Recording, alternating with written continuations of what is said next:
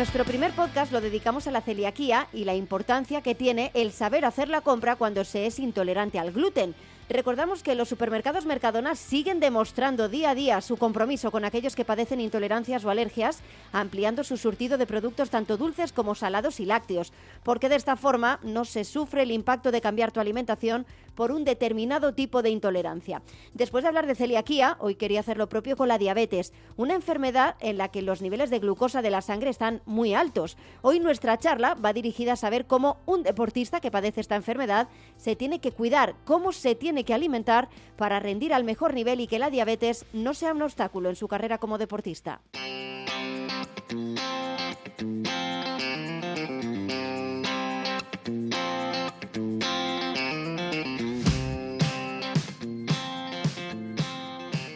Saludo ya a Serafín Murillo. Él es nutricionista, experto en diabetes y deporte, profesor además de la Universidad de Barcelona y nutricionista en el Hospital San Juan de Deu. Hola Serafín, ¿qué tal? ¿Cómo estás? Hola, ¿qué tal? Encantado de poder saludarte. Lo mismo te digo, tú eres uno de los divulgadores más reconocidos en el ámbito de la nutrición y diabetes y lo primero que te quería preguntar es para todo aquel que no lo sepa, que le expliques qué es la diabetes, qué tipos existen y qué papel juega el ejercicio en el control de la diabetes. Claro, eh, cuando hablamos de deporte normalmente el, deporte entendemos que es una competición, un entrenamiento asociado más al rendimiento y esto suele asociarse más a la diabetes tipo 1, y ahora lo vamos a ver muy claro. La diabetes tipo 1 es la que aparece en cualquier edad, cualquier persona le puede aparecer diabetes, pero es más típico que aparezca en niños, adolescentes. Y desde el inicio el organismo se queda sin insulina prácticamente, con lo cual hay que poner insulina ah, en pinchazos, con agujas o con bombas de insulina eh, y esta persona, digamos así, solamente lo que ha fallado es que el páncreas deja de producir esa insulina. Eh, en cambio, también en la diabetes tipo 2, hay otros muchos tipos de diabetes, pero la mayoritaria es la diabetes tipo 2, que no tiene mucho que ver. Es aquella, aquella diabetes que aparece en personas ya de edad más avanzada, a partir de los 40, 50 años, 60, con sobrepeso, sedentarias. Ahí encontramos pocos deportistas normalmente, aunque, aunque también hay, hay algunos, ¿no? Y esta diabetes tipo 2, que es, mayoritaria, que muchas personas tendrán más referencias, conocerán más casos de diabetes tipo 2 que diabetes tipo 1, porque hay casi, casi 10 veces más casos de diabetes tipo 2 que diabetes tipo 1. Lo que requiere es eh, hacer las cosas bien, hacer ejercicio, comer bien, em, y poco a poco sí que se puede llegar a necesitar más fármacos e incluso también, comparte con la diabetes tipo 1, que en eh, casos más avanzados se puede llegar a, utilizar insulina también como tratamiento. Hay una publicación relevante de la ADA, de la Asociación Americana de Diabetes, en la que se recomienda que no se hable de persona diabética, sino de personas con diabetes. El matiz, eh, Serafín, a nivel identitario, no es lo mismo ser que tener, cambia mucho el enfoque, por lo menos a nivel emocional, y si no me equivoco, es una recomendación a nivel internacional. Eh, hasta tal punto que cuando escribimos algún artículo científico no lo aceptan si has incluido eh, diabético, paciente diabético, sino persona con diabetes, que, que tendría que ser eh, para cualquier enfermedad e incluso para cualquier situación. Es una persona, persona es una persona y tiene sus circunstancias, con lo cual eh, a, veces, a veces cuesta porque por economía de lenguaje se tiende a decir diabético o diabética, pero lo ideal sería pues una persona con diabetes, mucho más, más respetuoso y no clasifica a esa persona. Serafín, ¿cómo afecta la diabetes al ejercicio cuando hablamos de rendimiento deportivo de deportistas que, pues que compiten a un, al más alto nivel? Es un problema por el mismo tratamiento, es decir, la diabetes, sobre todo la diabetes tipo 1, cuando se pone insulina, la insulina lo que hace es, por decir ayudar a que los niveles de glucosa en sangre estén estables, estén a un nivel correcto. ¿Por qué tenemos glucosa en la sangre? Pues para que vaya a los músculos, para utilizarlos como energía, como energía de muy, de muy buena calidad, pero también para que el cerebro tenga eh, su combustible para funcionar. ¿Qué es lo que sucede? Que si los valores no, en esa persona que tiene diabetes no pone insulina o pone menos de la que necesita, sus niveles de glucosa suben.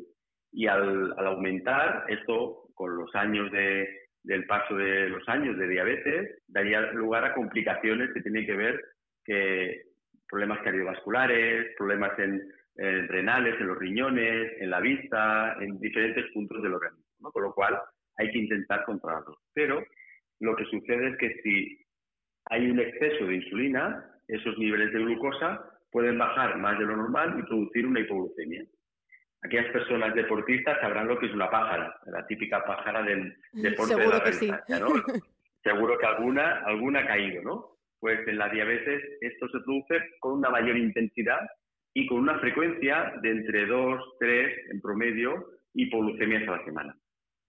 ¿Qué contacto tiene esto con el deporte? Pues que el, ejercicio, el deporte, también consume glucosa, con lo cual favorecen que el azúcar en sangre esté mejor, tenga los niveles más controlados, pero hay que, hay que ajustar muy bien todos estos tratamientos. Es decir, la persona que tiene diabetes y hace deporte tendrá que reducir los niveles de insulina o tomar más hidratos de carbono, glucosa, para que sus niveles de, de glucosa en sangre no bajen y no le produzcan esta hipoglucemia. Precisamente sobre eso te iba a preguntar si cambia mucho la pauta de alimentación o de la suplementación, ¿no? Que puede tomar un deportista respecto a una persona que no tenga diabetes. Eh, pues mucho, sí, realmente mucho. Eh, a veces demasiado y eso puede hacer que esa persona con diabetes tenga un rendimiento deportivo algo menor en alguna, en alguna ocasión, en alguna circunstancia.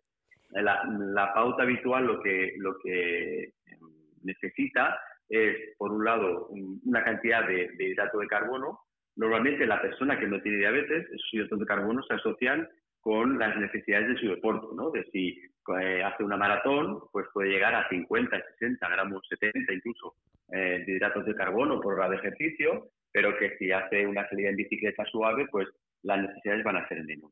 En cambio, en la diabetes, la prioridad no la marca el tipo de deporte o el rendimiento deportivo o llegar a la élite, sino lo marca el nivel de glucosa en sangre si está haciendo una actividad que no tiene mucho, mucho gasto, pero por la situación, por la insulina que ha utilizado, por cualquier, esto no es fácil de, controlar, ¿eh? por lo que hay un pequeño desajuste, va a tener que tomar muchos hidratos de carbono. En cambio, si su nivel de glucosa es más elevado por, porque cualquier otra situación, en ese caso no va a poder tomar muchos hidratos de carbono a pesar de que su esfuerzo, su ejercicio lo, lo recomienden, ¿no? Con lo cual, digamos que en vez de la prioridad ser, pues, el hambre, el apetito que tiene la persona o el tipo de deporte o lo que un deportista toma para mantener el rendimiento, aquí eh, pasa a tener más prioridad el tipo de, eh, perdón, el nivel de glucosa en sangre es el que marca en cada momento si se van a tomar más hidratos de carbono o menos. Y para terminar, eh, Serafín, te quería preguntar, ¿en qué medida pueden los sensores de glucosa que actualmente utilizan las personas con diabetes mejorar el rendimiento en deportistas sanos? Nosotros en, la parte más científica siempre buscamos eh, la bibliografía, ¿no? La, ciencia, ¿qué dice la ciencia? ¿no? En este sentido hay pocos estudios, es, complejo, ¿no? Han aparecido para deportistas que no tienen diabetes, como esos sensores, lo vemos muchas veces ya en pruebas eh, de larga distancia, tiene una función, eh, principalmente esta me falta demostrarla, educativa, es decir, tiene la función de que cuando se toman diferentes alimentos, sobre todo alimentos ultraprocesados, harinas refinadas, azúcares, los niveles de glucosa en sangre en una persona que no tiene diabetes también suben, suben mucho. Y eso ayuda a que su alimentación sea mucho mejor. Eh, por otro lado, sí que pueden ayudar a que en momentos en que los niveles de glucosa bajan, eh, durante un entrenamiento de la distancia, etcétera, se aporten hidratos de carbono para mantener la glucemia, los niveles de glucosa estables. Y esto es, una buena idea y ahora el desarrollo eh, es correcto. En cualquier caso, no sé si vamos un poquito, el marketing ha hecho demasiado, vamos un poquito rápido, porque sí que la precisión que tienen estos sensores todavía puede que no sea suficiente para interpretar los datos tan al pie de la letra. Es decir, la persona que tiene diabetes, sus valores pueden pasar de 50 a 300. En cambio, la persona que no tiene diabetes, sus valores se van a, establecer entre 65 y 130. Los sensores de glucosa a veces no tienen tanta precisión como para tomar decisiones, si como o no como, dependiendo de ese valor. Pero en cualquier caso, el futuro va por ahí, igual que se pusieron hace años ya potenciómetros en los pedales de las bicicletas y, se, se basa el entrenamiento en ello, pulsómetros para ver la frecuencia cardíaca hace muchos más años. Eh, esta, esta herramienta para los nutricionistas nos, nos ayudará mucho eh, a poder planear bien las pautas de alimentación de una forma algo más personalizada para cada deportista, por supuesto. Serafín, ha sido un gusto charlar contigo. Muchísimas gracias por haber compartido tus conocimientos con todos nosotros. Un placer, un abrazo. Gracias a vosotros, un abrazo.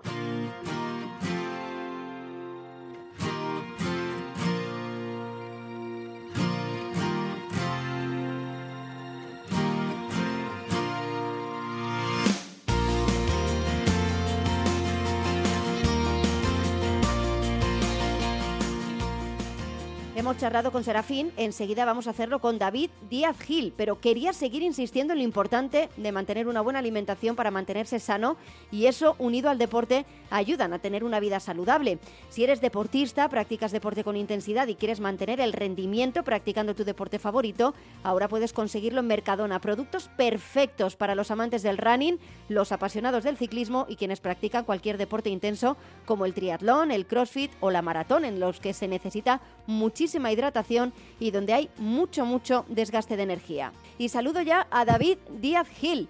Él es una persona con diabetes. Hola David, ¿qué tal? ¿Cómo estás? Hola, buenas, ¿qué tal? Aquí estamos. En Instagram te podemos encontrar como En Forma los 40.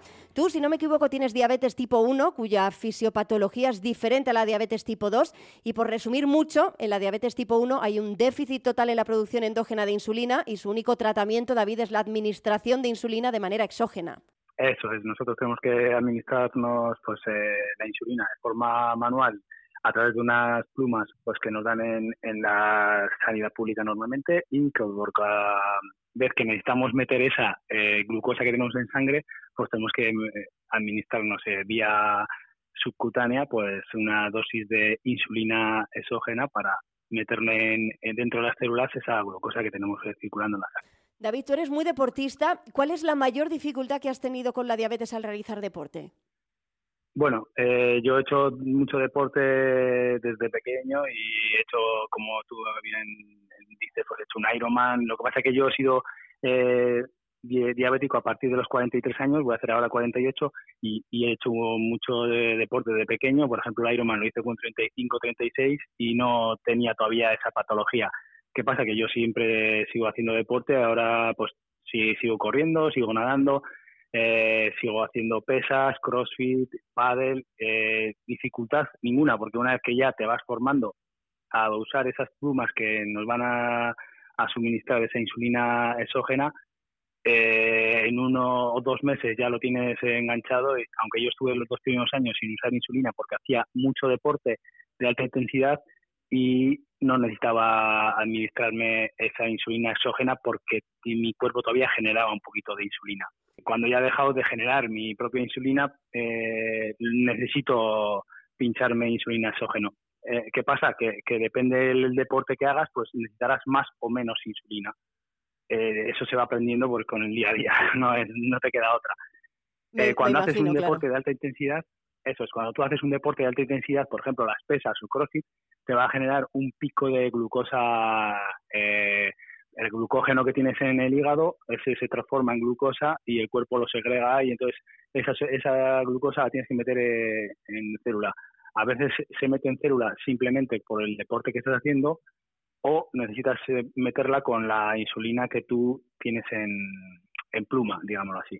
Entonces, dependiendo del deporte que tú hagas, vas a necesitar una administración más o menor Mm, para que esa glucosa que está circulando en sangre se pueda meter. Eh, también la que tú comes, es decir, tú puedes comer hidrato de carbono. Yo normalmente no suelo comer hidrato de carbono, como muy poquitos hidratos de carbono, hago una dieta, low carb para que el cuerpo no necesite esa eh, insulina extra que tendríamos que pincharnos en, en la dermis para que eh, se meta en, desde la sangre a la célula. Entonces, eh, cada persona tendrá unas necesidades eh, arbitrarias dependiendo de lo que vaya a hacer cada día y de lo que vaya a comer. Entonces, claro, yo hago bastante deporte, bastante eh, con respecto a la media, ¿eh?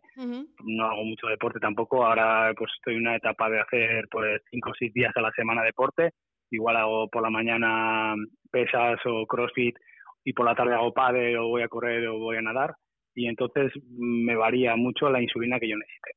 O sea que tal y como me estás contando, tú ajustas la medicación para la competición.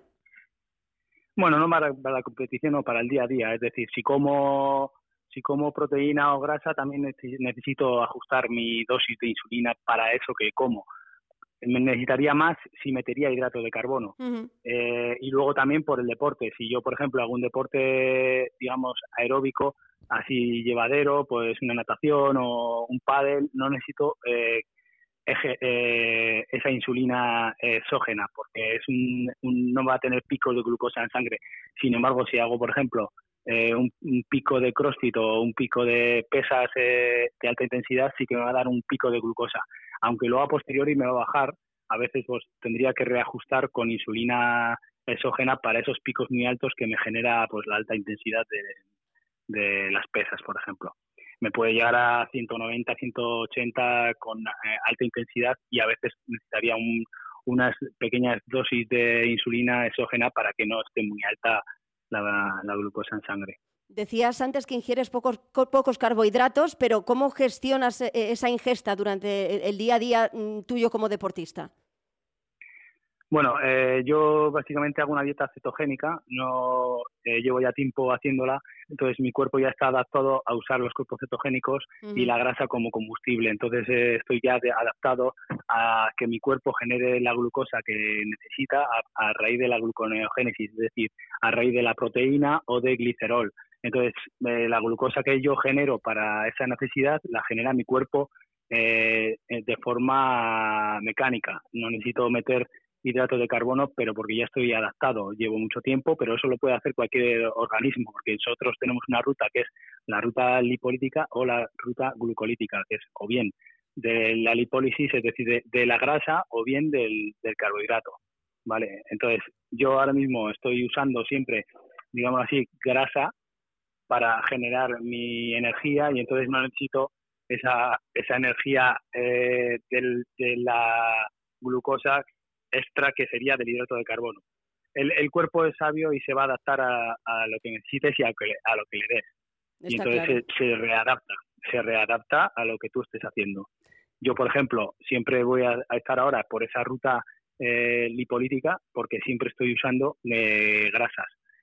Pero también usa la, el propio organismo, genera su propia glucosa y también entra en esa eh, ruta glucolítica porque se adapta a esa generación de glucosa eh, endogénica que genera, sin más, eh, pues eh, lo que hemos hablado de la proteína o del glicerol.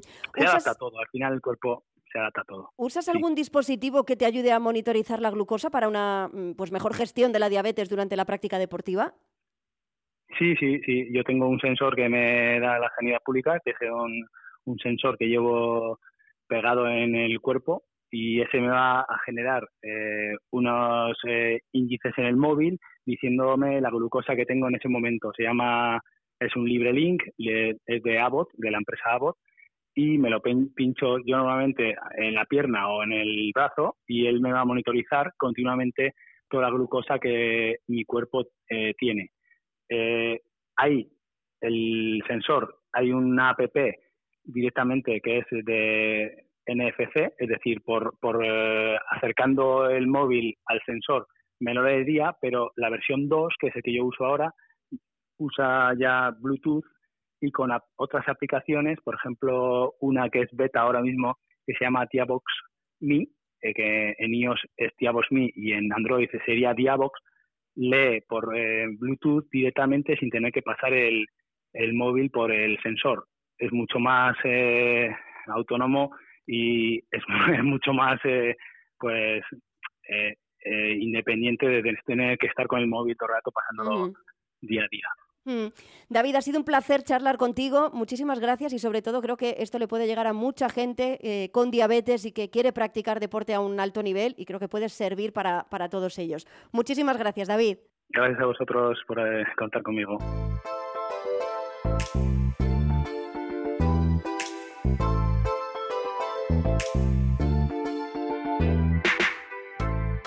Hemos hablado con Serafín Murillo, también con David Díaz y nosotros lo dejamos aquí por hoy con este podcast dedicado a las personas con diabetes. Pero volvemos como siempre el jueves que viene, no sin antes recordaros los supermercados Mercadona, recomendároslo porque a la hora de alimentarse, y más si eres un deportista de élite, entran en juego muchos factores. Un buen equilibrio de la microbiota es fundamental para encontrarse bien y para que el estado de ánimo de un deportista de cara a una competición sea óptimo. Por eso desde aquí recomiendo como siempre los supermercados Mercadona. Os sorprenderéis con la variedad de productos saludables y de calidad que encontraréis en estos supermercados. Nosotros volvemos el jueves que viene. Hasta la próxima.